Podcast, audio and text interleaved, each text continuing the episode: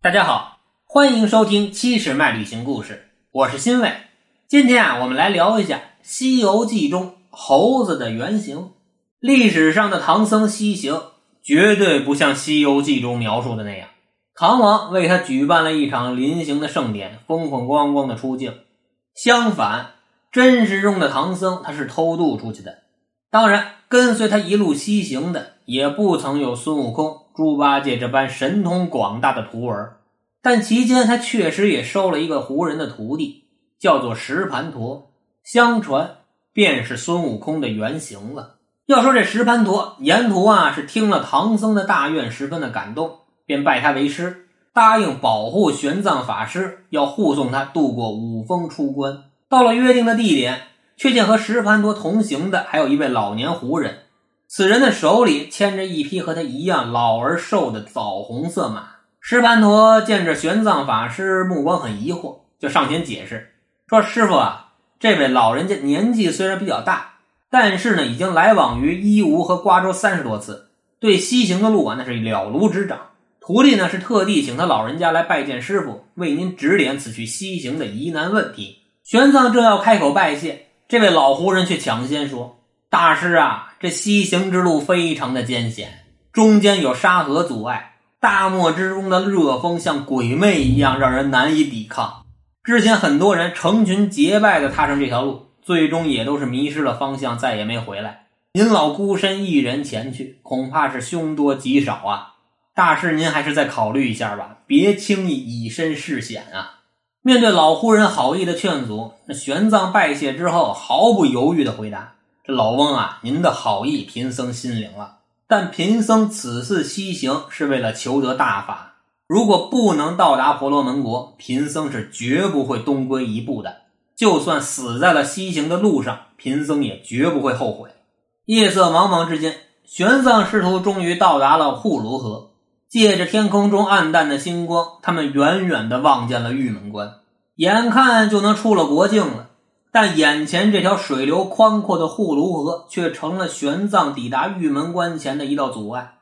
熟悉凉州地理的石盘陀带着玄奘，沿着护卢河一路向上，到达上游十多里的地方，玄奘发现这里的河床最窄，只有一丈多宽。石盘陀上前砍倒了河旁几棵茂密的梧桐树，劈光了树干，搭成了临时的木桥。他又在树干上铺好了草和流沙，请玄奘过河。玄奘在徒弟石盘陀的帮助下，顺利的渡过了护卢河。他坚信西行之路上，这个石盘陀的作用会非常大，自己总算有个可以依靠仰仗的人。玄奘此时心里肯定是非常欢喜。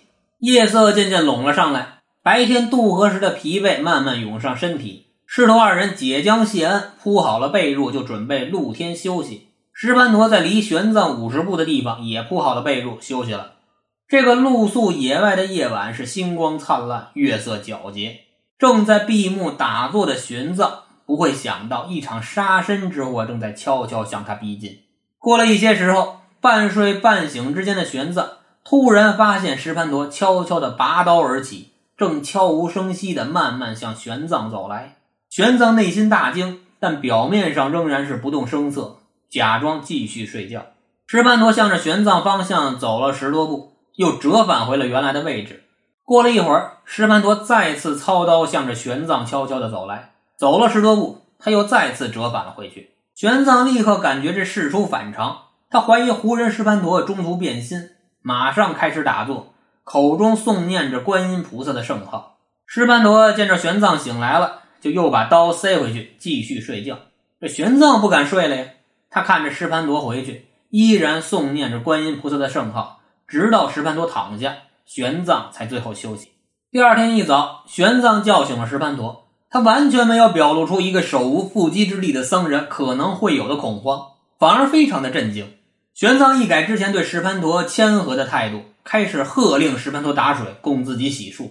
石盘陀知道自己昨儿个的恶念已经被师傅知道了。吃过早饭之后，他就对玄奘说：“弟子昨夜左思右想，此去前途非常艰险。”道路四周又没有一点水草，我们只能去烽火台取一下水。但烽火台有重兵把守，只要有一处被人发觉，我们就是死路一条。师傅，我看咱们还是早早东归，这样才稳妥呀。玄奘的态度自然是十分坚决，坚持不答应石盘陀东归。慑于玄奘坚决的气势，石盘陀只好继续跟着玄奘西行。勉强向西又走了几里之后，石盘陀再次脸色一变，拔出自己的腰刀拿在手中。他让玄奘走在前面，自己走在后面跟着。但玄奘执意不肯，两人便僵持在当地。最终还是石盘陀妥协了，又随着玄奘向西走了几里路。他恳请玄奘说。师傅，我实在不能西去了，我的家人孩子还要靠我养活。大唐的国法森严，我也实在是不敢触碰，请师傅原谅，放我东归吧。玄奘知道石盘陀的信念并不坚定，确实是勉强不得，最终决定放他东归。但石盘陀依旧不放心啊，他担心玄奘在前面出关的时候，渡过五峰时，一旦被抓获，会供出自己帮助玄奘偷渡这件事儿。玄奘听了石盘陀的担心。当时就对天发誓，纵使我被千刀万剐，变成灰烬，也不会揭发你。玄奘发完誓，又送给石盘陀一匹马，助他东归。